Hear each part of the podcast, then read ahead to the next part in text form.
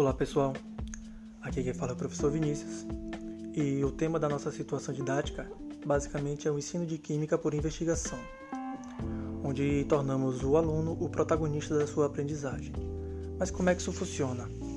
Então, é, será passado para os alunos, principalmente das turmas de primeiro e segundo ano do ensino médio, questionamentos do cotidiano.